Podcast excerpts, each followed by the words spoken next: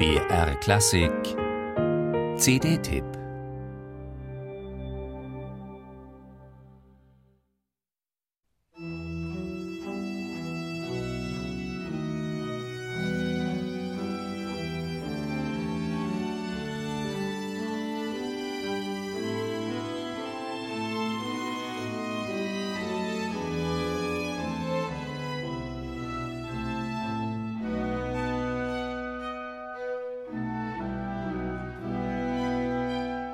Schon die einleitenden Takte lassen aufhorchen, denn da klingt altvertrautes plötzlich ein wenig fremd. Harmonien scheinen erweitert und Mittelstimmen hinzugefügt, wie man sie vom Original nicht kennt. Vor allem aber wirkt nun neben dem gewohnten Solistenduo aus Sopran und Alt ein ganzer Chor mit, obendrein in deutscher Sprache.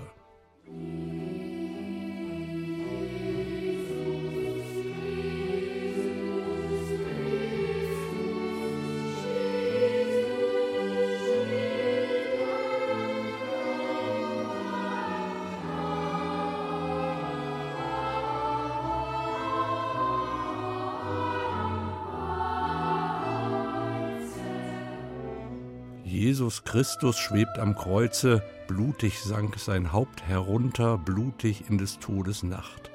Verfasser dieser deutschen Verse ist kein geringerer als Friedrich Gottlieb Klopstock. Er war es auch, der mit seiner Textparodie den Thomaskantor Johann Adam Hiller inspirierte, musikalisch Hand anzulegen an Pergolesis Opus Ultimum und das ursprünglich katholische Werk so auch einer protestantischen Leipziger Hörerschaft zugänglich zu machen.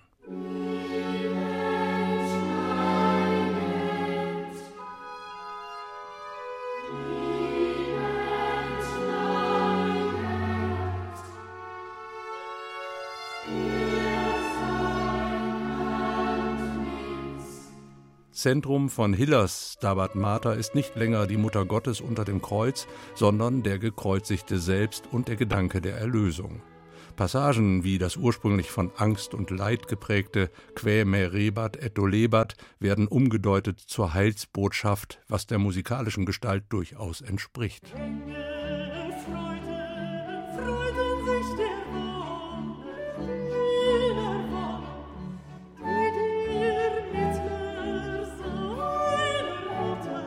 Interpreten dieser Parodiefassung sind die Stuttgarter Hymnus-Chorknaben und die auf historische Aufführungspraxis spezialisierte Handels Company unter der Leitung von Rainer Johannes Homburg.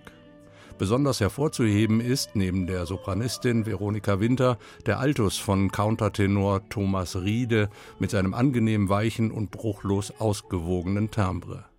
Abweichend von Hillers Partitur, die nur ganze zwei Chorstellen aufweist, nimmt sich Rainer Johannes Homburg die Freiheit, den Chor auch in weiteren Passagen einzusetzen. Eine Erweiterung, die aber vermutlich ebenfalls auf Hiller selbst zurückgeht und von ihm in Gottesdiensten so praktiziert wurde. Couragiert ist diese Einspielung der Parodieversion allemal, kündet sie doch von einer Epoche, die ein gänzlich anderes Verhältnis zum Thema Original und Urtext hatte als unsere Zeit.